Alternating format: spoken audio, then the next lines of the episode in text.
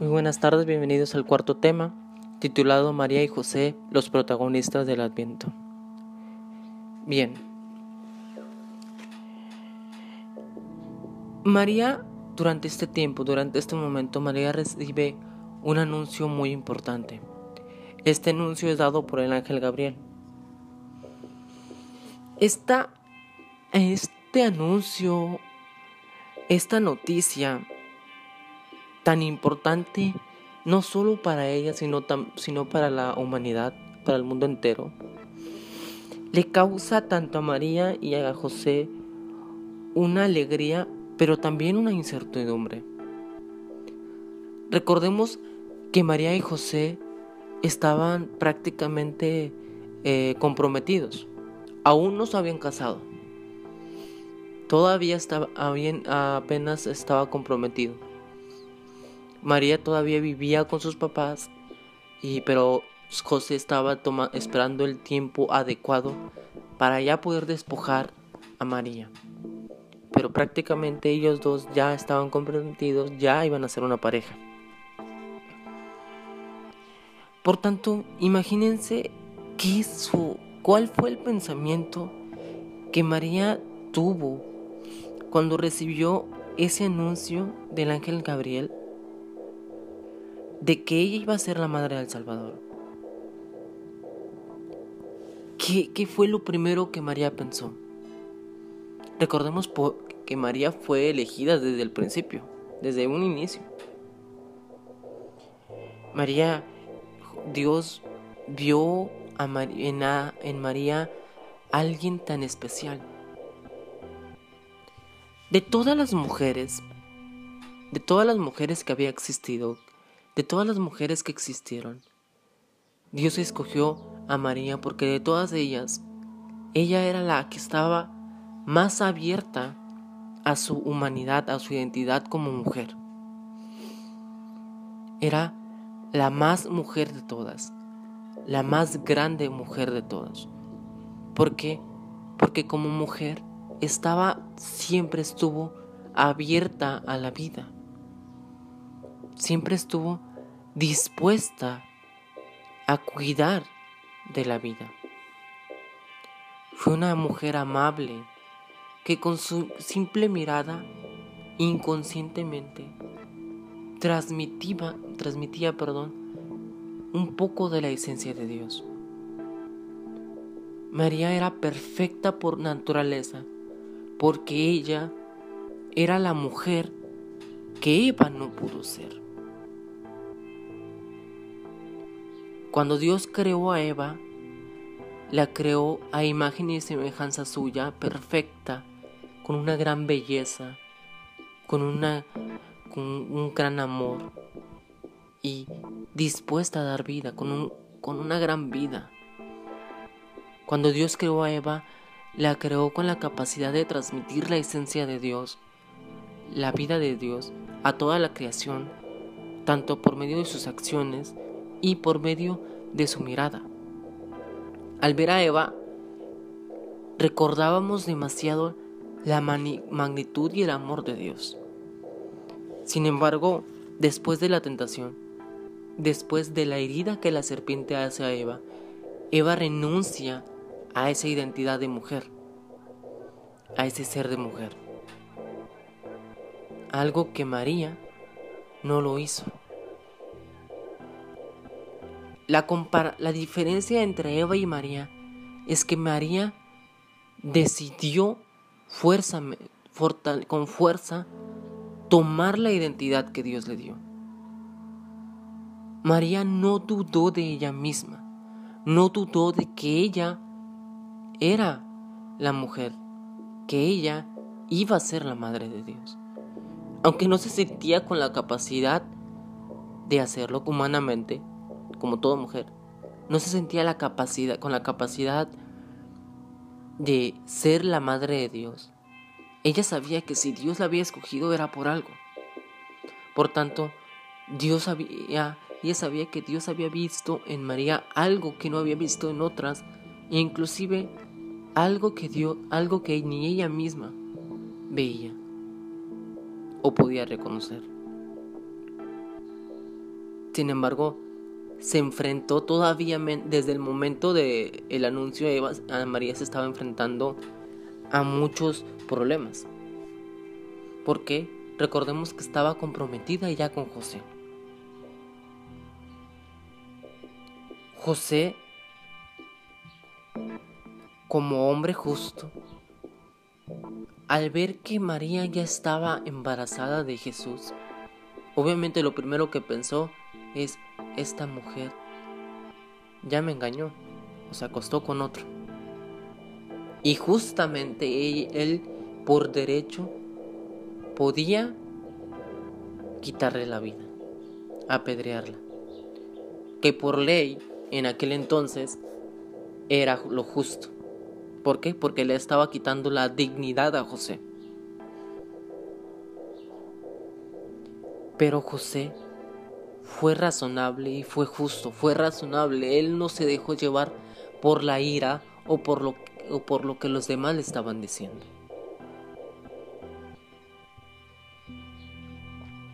Pero esta existencia, el anuncio del reino de Dios, el, el, anuncio que Dios, que Gabriel le da a María, empieza no desde ese momento, sino empieza desde el desde el pasaje bíblico del libro de Samuel, segunda de Samuel, versículo 7, capítulo 7 del versículo 1 al 5 y versículo del 8 al 9 y versículo 16. Esta, este pasaje bíblico habla de la profecía que el profeta Natán le da a David. Este pasaje dice lo siguiente. Cuando David estaba, David se estableció en su casa, y el Señor le dio paz con todos sus enemigos de alrededor. Dijo al profeta Natán, yo vivo en casa, le dijo al profeta Natán, yo vivo en una casa de cedro, mientras que el arca del Señor está en una tienda de pieles. Natán le dijo, haz lo que te propones, porque el Señor está contigo. Pero aquella misma noche el Señor se dirigió, le dirigió estas palabras a Natán. Ve a decir a mi siervo David, esto dice el Señor. ¿Acaso eres tú quien me va a construir una casa para que vive en ella? Por tanto, di a mi siervo David, Así dice el Señor Todopoderoso. Yo te tomé de la majada y detrás del rebaño, para que fueras caudillo de mi pueblo, Israel. He estado contigo en, en todas tus campañas. He derrotado en tu presencia a todos tus enemigos. Y yo haré que tu nombre sea como los de los grandes de la tierra.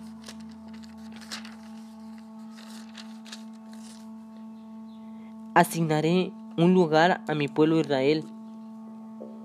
Lo plantaré en él para que lo habite y nadie lo arroje de él, ni los malvados, malvados lo opriman, como antes, como el tiempo en que yo establecí jueces sobre mi pueblo, Israel.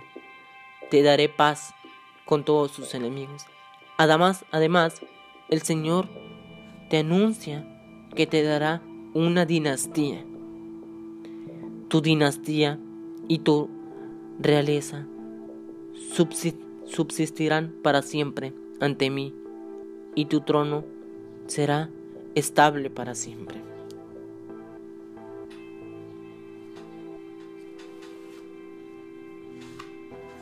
En este pasaje, Natán, Dios por medio de Natán, le habla a David y le promete una dinastía grande. David, el rey David, después de que después de que él ya por fin de haber después de haber sido perseguido por el rey Samuel Salomón sí, Saúl, perdón. Él prácticamente por fin toma el trono. Pero David se compromete o al ver que estaba rodeado de oro, mientras que el arca del Señor, el lugar más sagrado para los israelitas, estaba en una simple tienda. David tiene el deseo de construirle una casa. Pero no lo dice en este pasaje bíblico que les acabo de leer. Pero el Señor le pregunta, le cuestiona, por medio de Natán le cuestiona, ¿por qué tú vas a hacerme una casa? David, era un guerrero, un soldado, luchó por Israel, fue y protegió a Israel, fue un guerrero desde su juventud. David fue el que derrotó a Goliat fue un guerrero. Pero al ser un guerrero, ah, corría sangre en sus manos.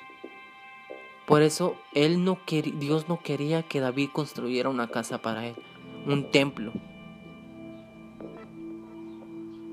sino le dice que su descendencia iba a construir ese templo. ¿Qué descendencia él?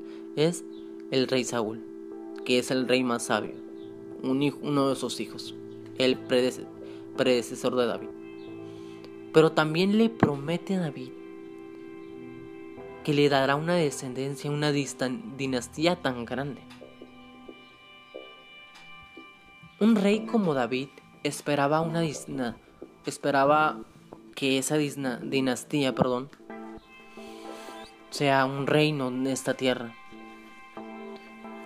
Pero lo que David no esperaba es que ese reino, esa dinastía, iba a estar en el cielo. ¿Por qué? Porque José, José es descendencia directa de David. Él nació en Belén, que es el lugar donde David nacía. José nació en Belén, que es el sí. Y por tanto, José es descendencia directa. Al estar comprometido con María, su hijo, el hijo de José, los hijos de José y María, iban a ser descendencia también directa de David, del rey David. Pero en este caso, Jesús, Dios, en este caso, al quedar María embarazada, Jesús se convierte en hijo adoptivo de José también. José lo acepta, lo adopta como hijo adoptivo.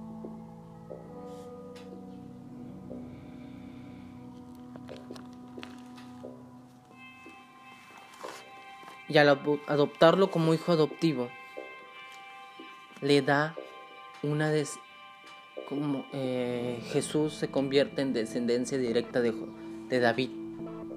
Y sabemos que Jesús es el rey del cielo. Jesús es el príncipe y heredero del reino de Dios.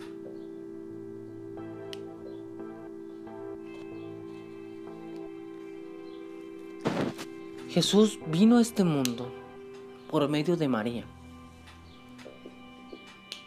por medio de la decisión de María. Pero anteriormente le hablamos Jesús vino para salvarnos, para darnos la salvación, para convertirnos en hijos de Dios. Si María hubiera dicho que no, si María hubiera decidido eh, no aceptarlo por miedo, porque obviamente al ser un ser humano tenía miedo, si María hubiera dudado de la palabra de Dios, hubiera dudado de Dios, hubiera dicho que no, prácticamente Jesús no hubiera existido, no hubiera nacido. Si José hubiera decidido tomar su la justicia, tomar, digamos, haber ejecutado a María después de su, después de haberse enterado de que María estaba embarazada, que recordemos era derecho de José, Jesús nunca hubiera existido. Ambos, los dos, tomaron la decisión de aceptar la voluntad de Dios, juntos, como familia, como una gran familia.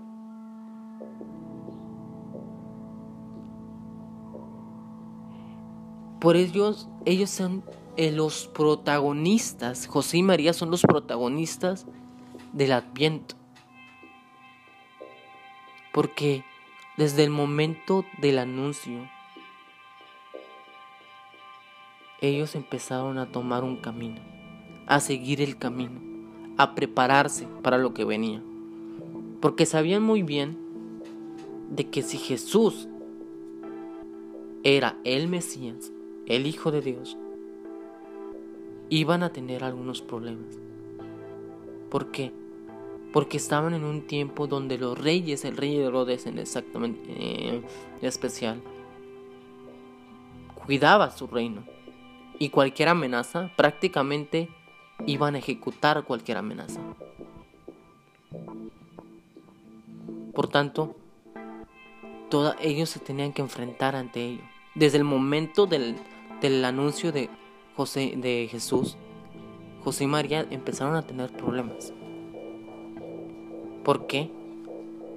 Porque cuando José decide no, no acusar a María, no eh, hacer propicia o hacer realidad la voluntad o lo que dice la ley, entre comillas, la gente empieza a señalarlos. No solo a María, sino a José los empieza a señalar,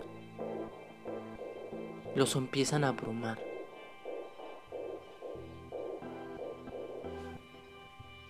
Pero Jesús, después, sin embargo, después de todo ello, ellos dos deciden traer a Jesús, deciden aceptar la voluntad de Dios para que Jesús naciera.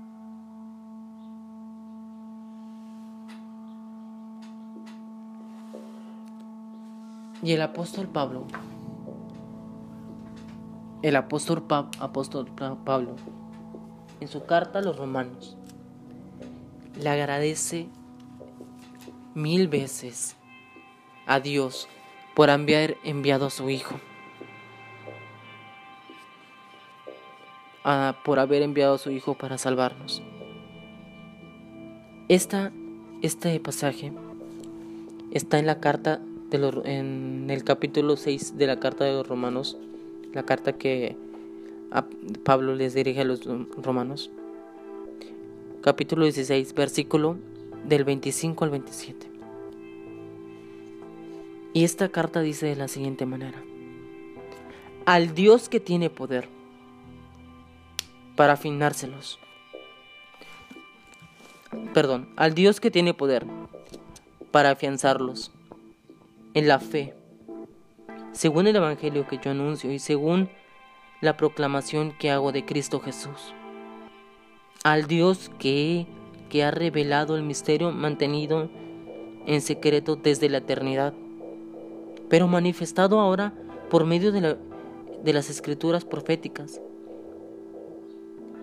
según la disposición del Dios eterno, y dado a conocer a todas las naciones, de modo que respondan a la fe, a ese Dios, el único sabio, sea la gloria para siempre, a través de Jesucristo. Amén. Pablo, en esta carta, expresa su gratitud hacia Dios. Dios no tenía la obligación de enviar a Jesús. Y Jesús tampoco tenía la obligación de venir a este mundo. Y mucho menos morir por nosotros. Morir en esa cruz. Pero por amor a nosotros lo envió para salvarnos. Pero antes de hablar de ellos, hay que ver la esencia de María, su madre. María era una joven sencilla. Recuerden, desposada con José. Cuando Gabriel vino al anuncio, estaba desposada con José. Y esto le llenó una angustia. Este mensaje, este anuncio que por obra del Espíritu Santo iba a ser hija de, digo, iba a ser madre del Hijo de Dios. María en ese momento le preguntó y empieza a dialogar con Gabriel. Le empieza a preguntar por qué ella. Sin embargo, sin comprender el misterio ante ella, sin comprender ese gran misterio que Gabriel estaba dando, que Gabriel estaba anunciando, responde con una fe libre y comprometida. Aquí estoy la esclava, que me suceda como tú dices. Esclava de Dios. Desde ese momento que María dice esas palabras, ella queda como madre de Dios e hija predilecta del Padre y esposa del Espíritu Santo.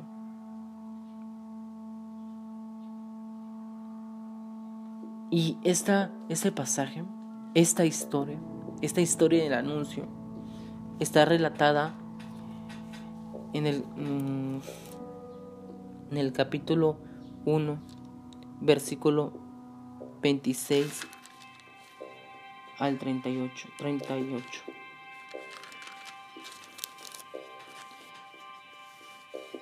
Y dice de la siguiente manera.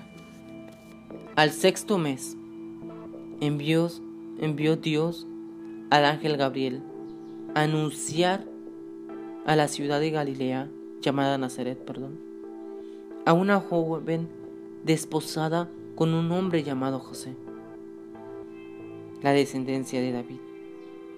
El nombre de la joven era María. El ángel entró donde estaba María y dijo, Dios te salve, llena de gracia, el Señor está contigo. Al oír estas palabras, ella quedó desconcertada y se preguntaba qué significaba tal saludo. El ángel le dijo, No temas, María, pues Dios te ha concedido su favor. Concebirás y, dejará, y darás a luz a un hijo, al que pondrás por nombre José. Él será grande, se será llamado Hijo del Altísimo. El Señor Dios le dará el trono de David su padre. Reinará sobre la descendencia de Jacob por siempre, y su reino no tendrá fin. María dijo al ángel, ¿cómo será esto? Pues no tengo relaciones con ningún hombre. El ángel le contestó, el Espíritu Santo vendrá sobre ti, y el poder del Altísimo te cubrirá con su sombra. Por eso, el que va a nacer será santo, y será llamado Hijo de Dios. Mira, tu pariente Isabel, también ha concebido un hijo en su vejez y ya está de seis meses, la que todos decían por estéril, tenían por estéril. Porque para Dios no hay imposible. María dijo, aquí está la esclava del Señor, que me suceda como tú dices y el ángel se, alejó.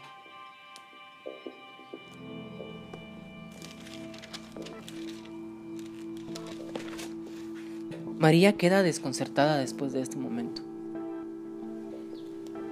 Gabriel mismo le dice, este niño tomará el reino de David, el trono de David, porque su padre, David su padre, ¿por qué? porque su padre adoptivo iba a ser José, descendencia directa de David. Y José decidió aceptar a ese niño en su justicia, en su sabiduría. Aceptó a, Jesús como hijo suyo.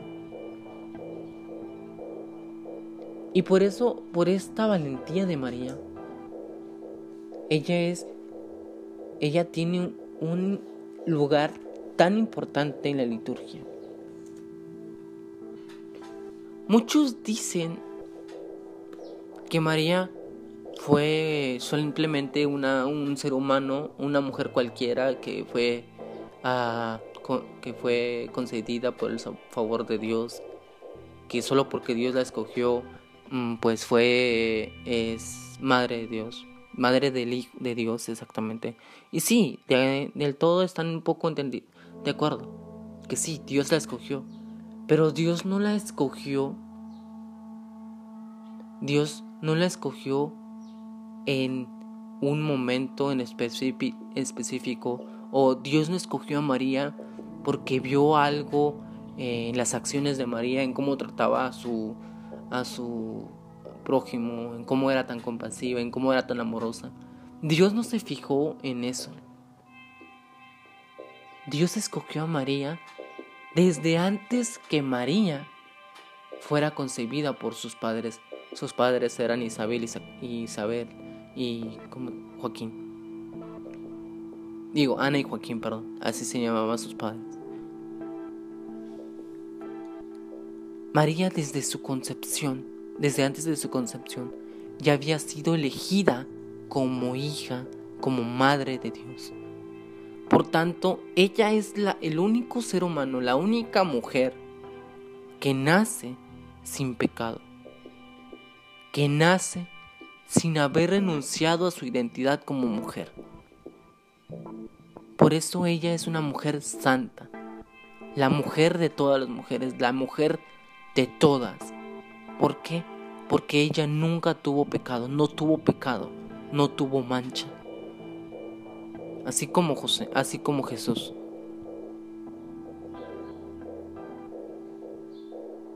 María, cuando Jesús es sacrificado, cuando Jesús se sacrifica, se sacrifica por nosotros, no por María, porque María ya no lo necesitaba.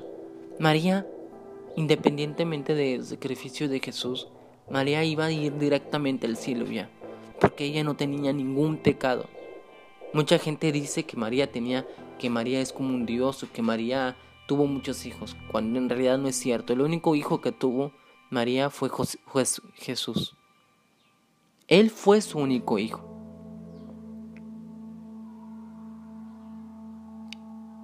¿Por qué? Y al ser madre de Dios y esposa del Espíritu Santo. Por tanto, en ese momento, María iba a poder ir al cielo. María no necesitaba que Jesús se sacrificara. Por eso fue concedida sin mancha y sin culpa. Y por esa dignidad que tiene María como madre y mujer, a lo largo del año hay varias solemnidades y fiestas que se dedican a ella. Y el adviento ocupa un lugar central en María. Por eso es la rosa, la vela rosa. Un lugar central en María porque María es alguien muy importante. Sin María Jesús no hubiera nacido. María fue abierta tanto a la vida que le dio vida humana a Jesús, a Dios. Por eso ocupa un lugar central.